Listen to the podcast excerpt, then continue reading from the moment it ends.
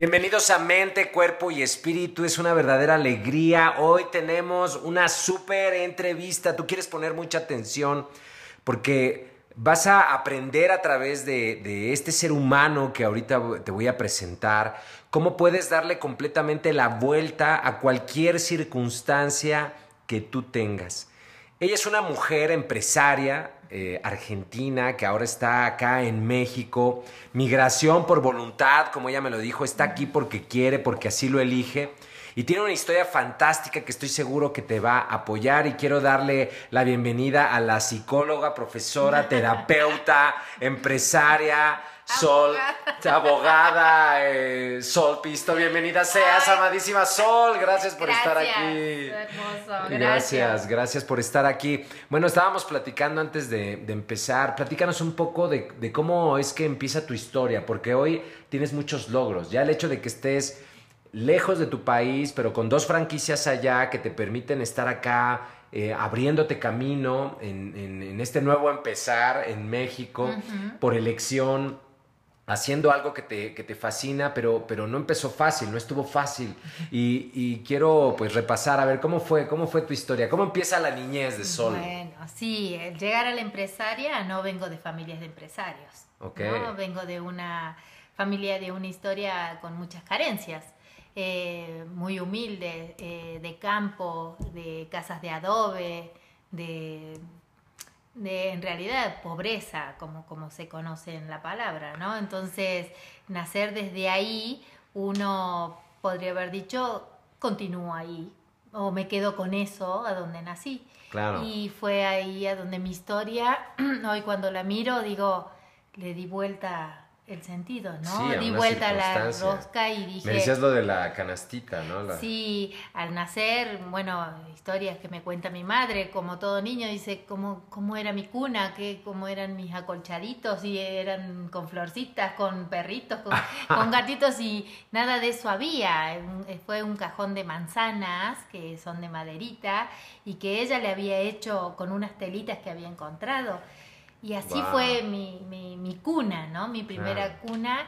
Vengo de una mujer muy fuerte, muy emprendedora. Y, y bueno, desde ahí, de, de, sacar agua de un arroyo, ponerla a hervir, eh, comer huevitos de codorniz, mi, las papillas de berro, que es una, una, digamos, una planta que crece a la orilla del arroyo y que... No, sí conocemos acá el berro también. Y que tienen que tiene mucho vitamina, pero bueno, para un bebé que hoy las miran y que tienen la papilla y que tienen todo servido, cuando me miro digo, ¿qué, ¿qué, podría, toda esa información que entró en mí de tanta carencia, podría haberme quedado con eso, podría haber comprado esa historia? Claro, e, eso es lo primero que quiero distinguir, porque la idea de, de las personas que escuchan los programas es que puedan identificar con claridad cuáles son digamos, estas representaciones internas, diálogos internos, creencias, hábitos, actitudes, acciones que las personas que, que tienen éxito en algún área de su vida tienen para que las puedan modelar. Sí, claro. Para que las puedan modelar. Entonces, lo primero es esto, ¿no? Que no te compraste una historia de un entorno en el cual naciste, no, te lo compraste. No, y de hecho volví al entorno de grande y lo miro, ya ahora se cayó el rancho de adobe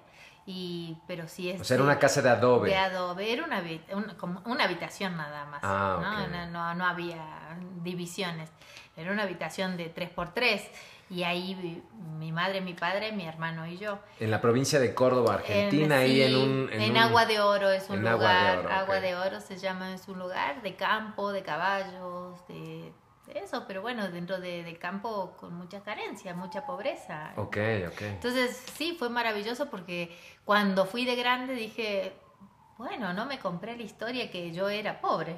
Claro. ¿No? Eh, sabía que había mucha riqueza en el mundo y algo me pertenecía. ¡Wow! ¿Qué tal eso, eh? Así que que fue, bueno, forjándome eso a la infancia, luego llegó la, separación la separación de, mi de mis padres y quedarnos con mi madre fue quedarnos mucho tiempo solos, ¿no? Con mi hermano. Entonces fue empezar a ir al comedor eh, comunitarios para, para que nos dieran de comer a mi hermano y a mí Pero bueno, yo no me la compraba tampoco. ¿Por qué? Porque agarraba en la mañana que nos quedábamos solitos y mis tíos tenía un negocio, pero me mandaba al banco a depositarle para sus cheques. Ok. Y a fin de mes me decía, ve y elige un par de zapatos que quieras. Y entonces yo me ganaba mi par de zapatos acharolado. Con Ay, de ¿qué charol, eso bien brilloso. Bien brilloso, sí. Y con eso iba al comedor, cuando los otros niños iban con zapatillas que les daba el gobierno. Entonces, sí, al comedor comunitario, pero bien encharolada. Pero bien encharolada. Entonces, ahí cuando me miro en mi infancia, tampoco me seguía comprando la historia que era pobre, Sí, claro. que había carencias, ¿no? Entonces, yo creo que fui ahí moldeando todo. ¿Qué lo te que decías? ¿Qué te decías en ese momento? Porque No, todo el entorno, pues era un entorno de. De, de- de carencias. de carencia, sí, ¿no? de carencias, de, Pero de ¿qué- una qué- mamá que tenía que trabajar todo el día en tres lugares, entonces ir a la escuela, llegar, eh, no teníamos tele, después un vecino nos regaló una televisión blanco y negro que solamente veíamos del Chavo del Ocho. ¿Qué tal? El Chavo del y el Ocho, Chapulín Colorado. Sí, sí, sí. y en blanco y negro, así que decía el Chapulín Colorado, nos imaginábamos que era rojo, le calculo. Sí, la verdad es que esos programas Entonces, impactaron en toda América Latina. Sí, tan, tan marav- Ya me empezaba a conectar con México, digo, ¿no? Y, pero fue así, entonces yo me decía, a la mañana cuando mi tío me decía, ve, ¿vas a ir a, a depositarme? Sí, salía corriendo porque tenía que venir a cambiarme para ir al comedor y luego a la tarde a la escuela. Ah, claro, o sea, nada de llegar eh, con zapatos, no, eh, no, de que había que ir con zapatos de charol al Sí, comedor. Sí, al comedor. Y Ok. tenía que correr de zapatillas, de, de Ok. tenis al, al banco. Entonces, no me seguía comprando la carencia, ¿no? Ok, ¿Cómo te protegías? ¿Cómo se protegía Sol de todo este entorno que pues podría haber sido muy abrumador para muchas personas, pero Sí, tú no te lo o comprabas? traumático. Traumático. Que queda en el, el trauma y queda desde que no puede salir, ¿no? Queda como congelado en el trauma.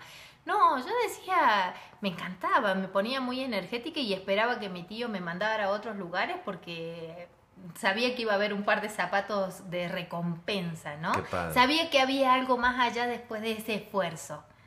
Porque así me lo marcaron, ¿no? Así, me- así es ese esfuerzo, ese pasabas esa barrera y había un logro. Ok, ok. Y mi logro era a fin de mes eh, elegir el- los zapatos en esa zapa- mm, zapatería, ¿no? Tam- y el zapato más caro me elegí encima, de- era de claro, gusto claro, franceses ya. Entonces, eso, eso así miro mi infancia, tan hermosa.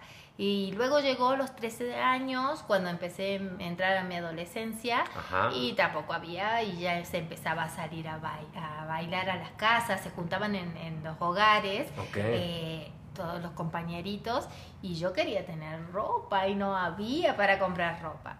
Entonces este tío me enseñó a trabajar con harina, digamos, a hacer pasteles, a amasar y a hornear y a trabajar con distintas técnicas, ya. Entonces yo me iba a ayudarlo, pero cuando me iba a mi casa hacía mis pasteles. Y mi madre, como trabajaba de noche, eh, era enfermera de la guardia de un hospital, me las llevaba y las vendía a sus compañeras. Ok. Y entonces juntaba así de a 50 centavos cada pastel. Ajá. Y bueno, juntaba así y a fin de mes iba y me compraba lo que yo quería ponerme de bonito para estar súper. Ya no solamente eran no. los de Charol, No, ya era el claro, ya ahí ya había dejado de, de- de- con mi tío y ya tenía que yo conseguirme para ponerme algo porque bueno, mí lo que trabajaba mi madre era para comer, porque ya Ok. no había comedor, ya habíamos entrado a la adolescencia. Ah, ok. Y allá en la adolescencia ya se corta el comedor comunitario, es solamente en la infancia, ¿no? todo lo que cubre la infancia. Y así la pasé a la, a la adolescencia, ¿no? Y a veces veía a, las, a mis amigas y que se compraban esto y que se compraban y que para el sábado tenían algo para ponerse. Y yo las miraba y decía, pues no, yo voy a hacer más pasteles, ¿no? para, para ver si me puedo comprar Tú lo tenías resuelto, o sea, realmente no era algo Yo que sabía te... que había que hacer. Desde la quietud no iba a lograr nada. Ok, entonces entrar en acción, ahí está otro Sí, punto. Fíjate es- que es la acción. eh, este, esto se me hace clave porque digamos que en, en este mundo interno de mis, de mis ideas, de mi creatividad, de lo que yo estoy imaginando, de repente me quedo ahí atrapado en el mundo interior, en, el mundo interior solamente imaginando las miles de cosas que yo podría hacer, pero no lo manifiesto a través de la acción. Y es justamente la acción masiva la que va a permitir que todas esas ideas, que todos esos sueños, esas ilusiones que están forjándose en tu mente, se hagan, se materialicen, se hagan realidad. Entonces, no hay forma de que, de que el pensamiento eh, llegue al mundo físico si no es a través del movimiento. Es la energía del movimiento, de la acción, la que va a permitir que esa energía de pensamiento se manifieste, se materialice. ¿Ok? Sí, sí. Eh, cuando empiezo a mirar cada etapa, tenía pensamientos de, de crear, de hacer y iba a la acción no me podía conectar con mis sentimientos, porque en mis sentimientos sentía dolor, ¿no? sentía dolor de decir, ¿por qué a mí? Claro. Eh, a mí me hubiese gustado más simple la vida, ¿no?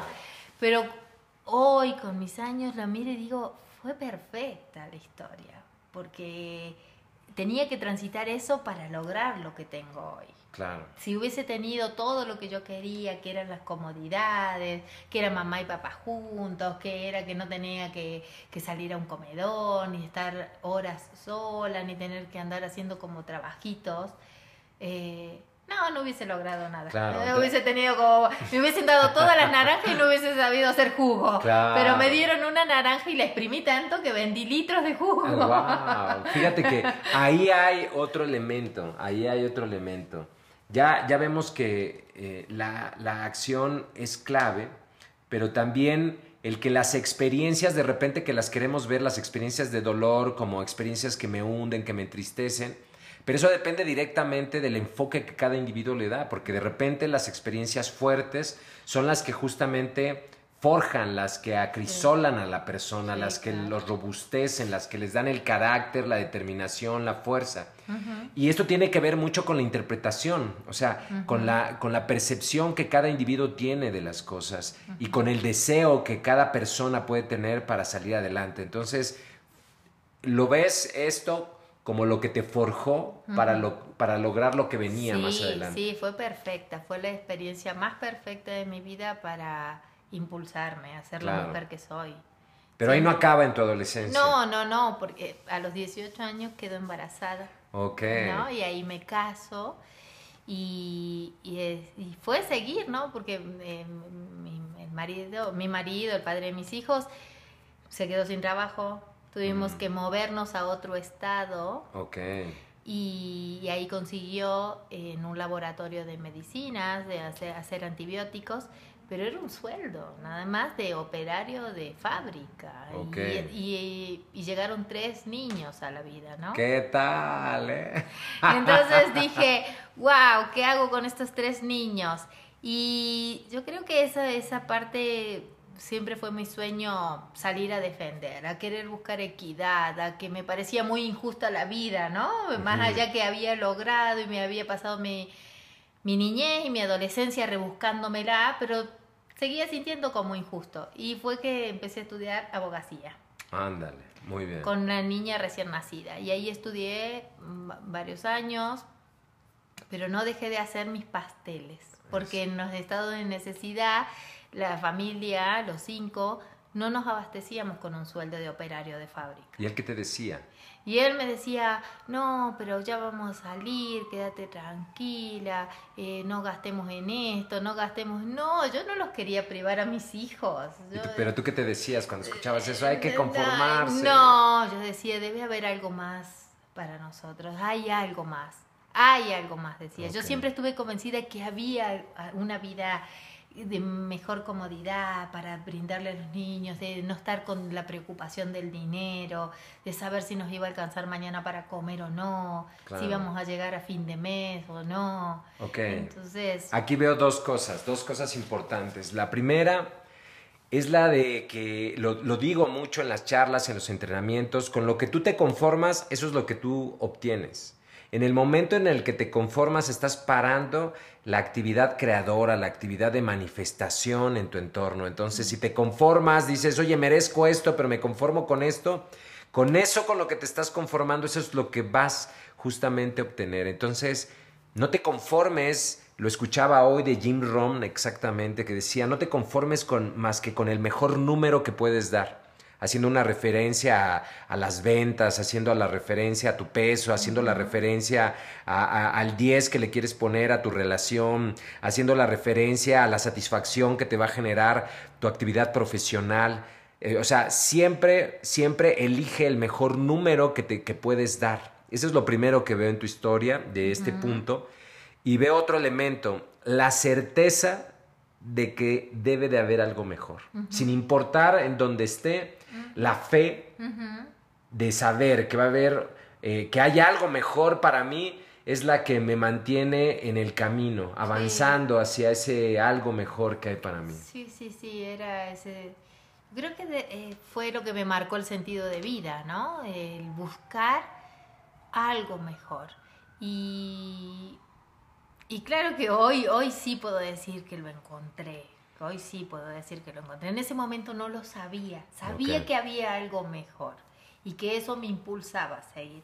Y que por esta creencia tan fuerte de creer que había algo mejor, no pudimos continuar juntos con ese compañero de vida, ¿no? Porque él decía... Ya, ya había una diferencia. De, ya había una diferencia de creencia, ¿no? Y él, expectativa. Y él estaba con su creencia limitante muy marcada y me decían, no, es esto, no hay más, no sé por qué tenés esa cabecita tan loca, ¿no? Me decía que tenía una cabecita muy loca.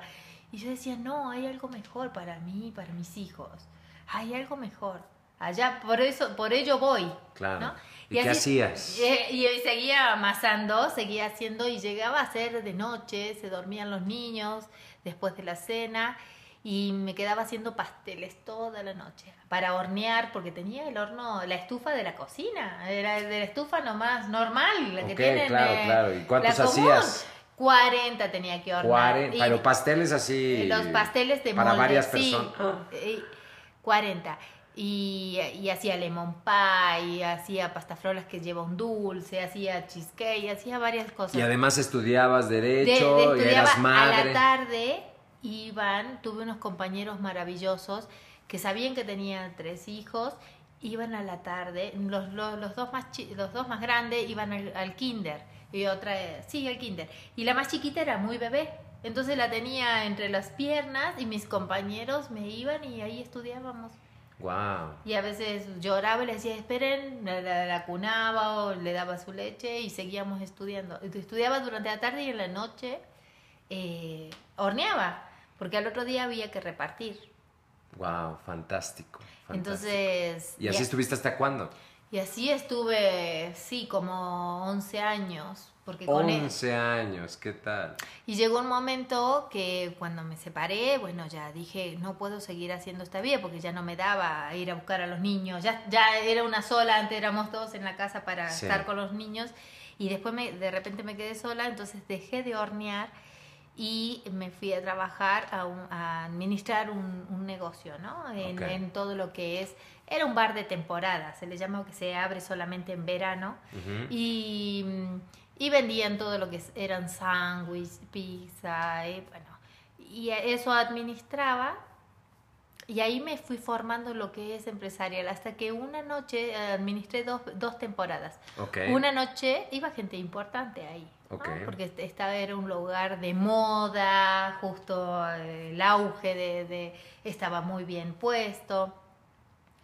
Y, y me dijeron, mira, ¿sabes quién está en esa mesa? El dueño de una franquicia de repostería muy conocida en, allá en, en la Argentina. Y dije así, ah, bueno, allá voy. Y fui y me presenté muy segura. Sé, soy, soy el pistón, me gustaría traer la franquicia aquí, ¿qué puedo hacer? ¿Qué tienes? Ah, me dice, puedes hacer, pero ¿cuánto tienes para invertir? No, dígame cuánto tengo que poner. no, no. No, no, no, no, me Yo no me voy a checar aquí sin intimidad. No, pero te hace falta un par de heladeras eh, para tener el producto, esto, unas batidoras, pipipi. Bueno, ok, ok, seguimos entablando, me dio su contacto y no lo dejé. No tenía en ese momento que comprar, si trabajaba por un sueldo, ¿de dónde iba a comprar unas heladeras? Ni invertir en la marca.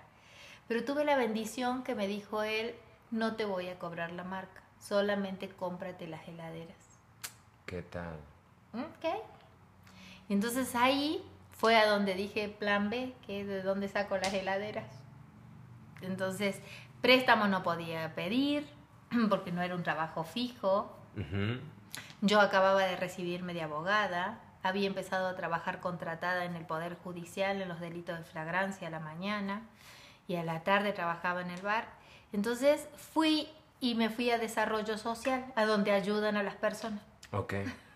Y fui a hablar con el ministro de Desarrollo Social.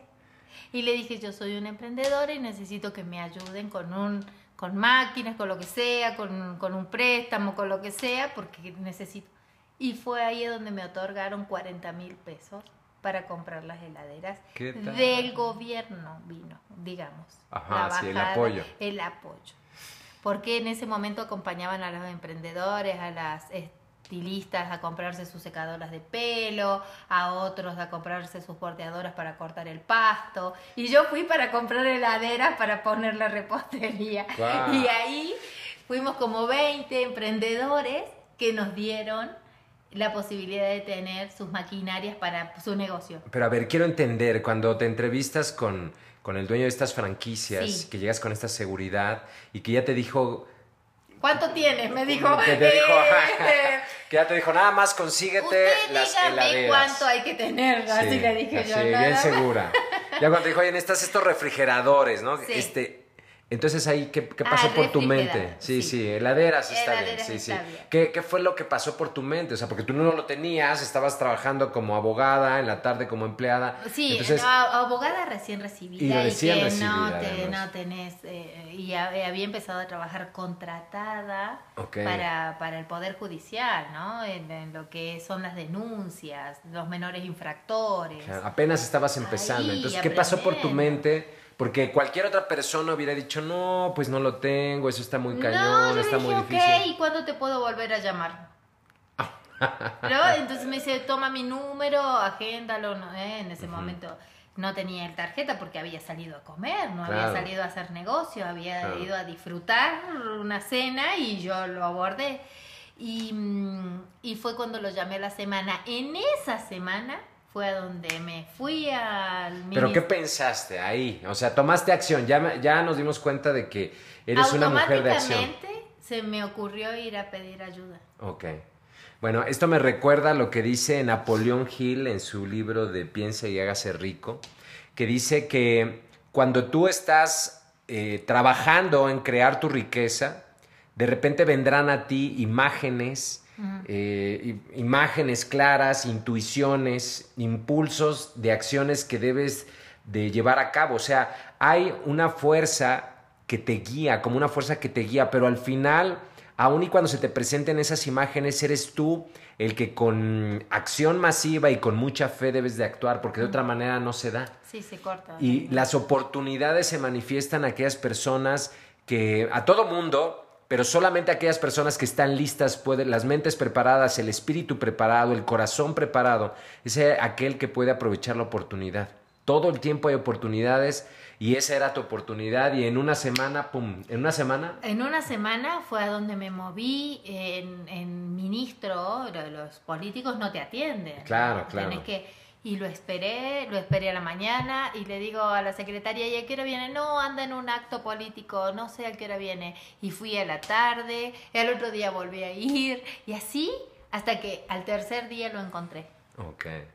Y no me conocía porque te atienden por nombres, si tienes nombres y si vienes con algo productivo, no a pedir, buscan que no, no atender a la gente que va a pedir, ¿no?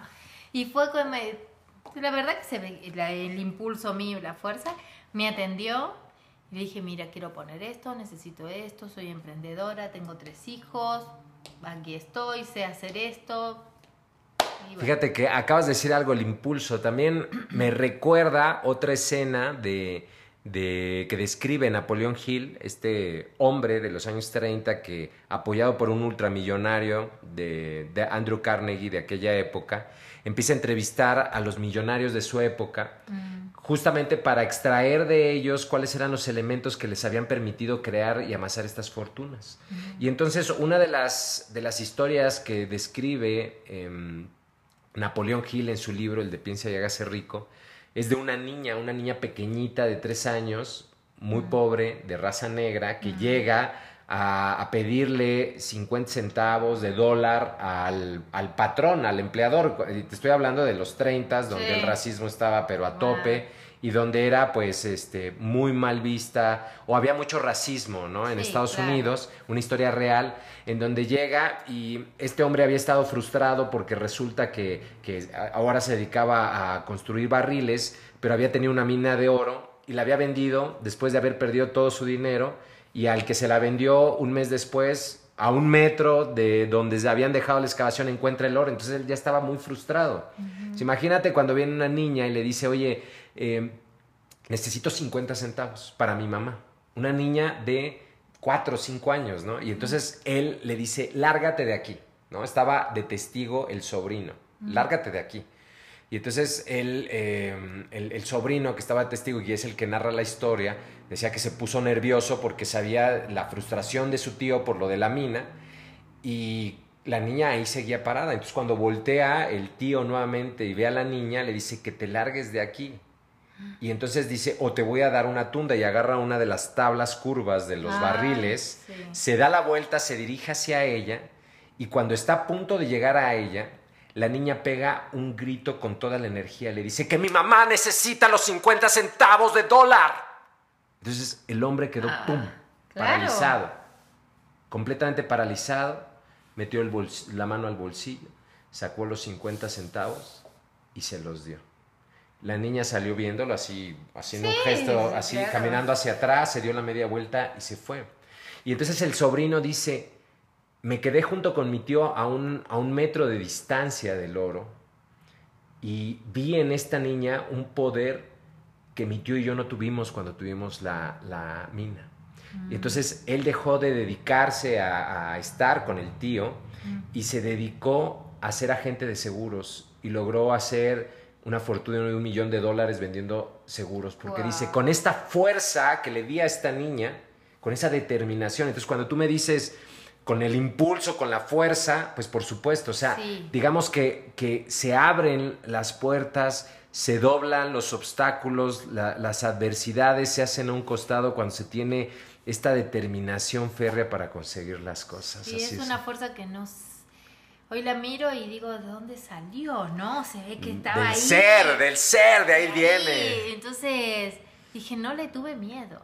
No, no le tuve miedo y no me apabulló, digamos, en la jerarquía de él, de ser un hombre empresario, ¿no? Y, y, que a veces... Y tampoco del funcionario público. No, del funcionario que después terminé acompañándolo en eventos, le contactaba cosas para los eventos de las políticas, me, me porque me vio tanta seguridad que me dijo, te quiero, te quiero conmigo acá, porque quieres trabajar.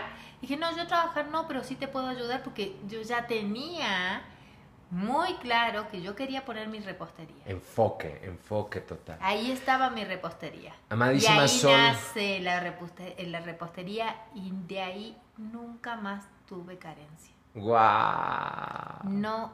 Tú me decías, ¿no? Que con la carencia. Tus hijos te dicen, oye mamá, este, cómprame. Sí, ahora está mi hija mayor en Alemania y me dice, mamá, me vas a comprar el viaje a Moscú porque quiero ir 10 días ellos nunca les hice tocar eh, ese, eh, con eso que nací, que fue como un proyecto sentido de la carencia, de decir, ahí tienes que nacer.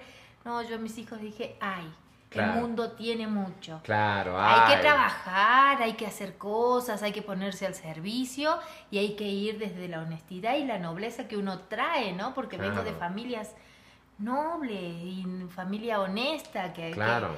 pero con un impulso de decir, ay, Gracias, gracias de todo corazón por esta entrevista. Platícanos de, de, tus logros para que sepamos qué es lo que lograste después de darle esta vuelta. Entonces, ¿qué es lo que, qué es lo que ha logrado Sol Sí. eh, hasta hoy y también a lo que te estás dedicando y cómo, de qué manera sirves este, con tu pasión y tus conocimientos, porque además tienes otra carrera, eres psicóloga. A ver, platícanos así rápidamente Bueno, ya para sí, terminar. ¿sí? rápidamente. Luego, hace 11 años que tengo la heladería y la repostería, ¿no? Porque ahí nomás eh, salieron ambos negocios, son dos tipos de franquicias.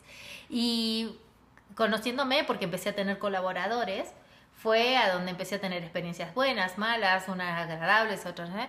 Y fue donde empecé a decir, ¿qué, ¿qué me pasa? ¿Por qué tengo estas malas experiencias con uno, con otro? Y ahí empecé a la educación emocional, el coaching, liderazgo, y empecé a investigarme quién era en realidad. Porque solamente hasta ahora conocía que tenía mucha fuerza interna, pero no sabía quién era. Y así terminé estudiando psicología. Pero ya aquí en la Ciudad de México. Empecé a viajar a México con la posibilidad que tenía de poder pagarme. eh, empecé a viajar a México y me enamoré de México cuando empecé a venir. Ajá. Y hace dos años y medio decidí eh, hacer esa migración voluntaria de dedicarme directamente ya a lo que es la psicología, eh, tanto de personal como de equipos de trabajo, porque Ok. he logrado formar un equipo de trabajo de 20 personas que hoy en día son 20 familias que llevan su plato de Ok. comida a su casa, gracias a ese emprendimiento con tanta fuerza que tuve en ese momento Claro. y que yo también sigo comiendo de eso. No, y tú asesoras a las personas en este tema de las de las líneas energéticas, Sí, de la- del sistema familiar, sistema, ¿no? sistema, Del sistema sistema- familiar de su historia. y también a las empresas, Pero ¿no? me, me empapé de lo de la historia porque cuando me pude mirar mi historia, cada uno tiene su historia y es tan rica como la mía. Claro, por supuesto. Y entonces, ¿qué aportamos al mundo desde esa historia? Y claro que la empresa se constituye con todas esas historias. Ok. Entonces, claro que es una mirada muy profunda eh, desde la psicología y con la experiencia de empresario. Muy bien, y si alguien quisiera contactar a Sol Pistón, ¿qué tiene que hacer? Están en las páginas Instagram, Sol Pistón, y mi teléfono disponible que lo podemos dejar. Claro, por supuesto. 5571278952. Perfecto, repítelo otra vez. 5571278952, Sol Pistón con TH. Muy bien, pues muchísimas gracias, No, Sol. encantada. Una alegría conocer tu, un gusto, un honor conocer tu historia. Mm. Y realmente quiero decir que admiro tu, tu trayectoria, tu trabajo, tu fuerza. Y estoy seguro que muchas personas te van a contactar porque hay mucho que tú puedes aportarles a sus vidas. Gracias. sí se de puede. todo corazón. Sí se puede, claro que sí. Claro. Gracias. Nos vemos en la siguiente, en el siguiente capítulo de Mente, Cuerpo y Espíritu. Mi nombre es Alex Gómez Medina y te espero en el siguiente episodio. Chao, bye. Hello. Si ya realmente quieres hacer cambios en tu vida, acuérdate que solamente cambiando tú vas a poder cambiar tu entorno. Así que aprende a amarte, a perdonarte, a aceptarte, a conocerte y conoce el primer programa virtual, vivencial, en línea, autoestima ya. Mándame un mensaje a arroba Gómez Medina Alex en Instagram y te mando la liga para que lo conozcas. Chao, bye.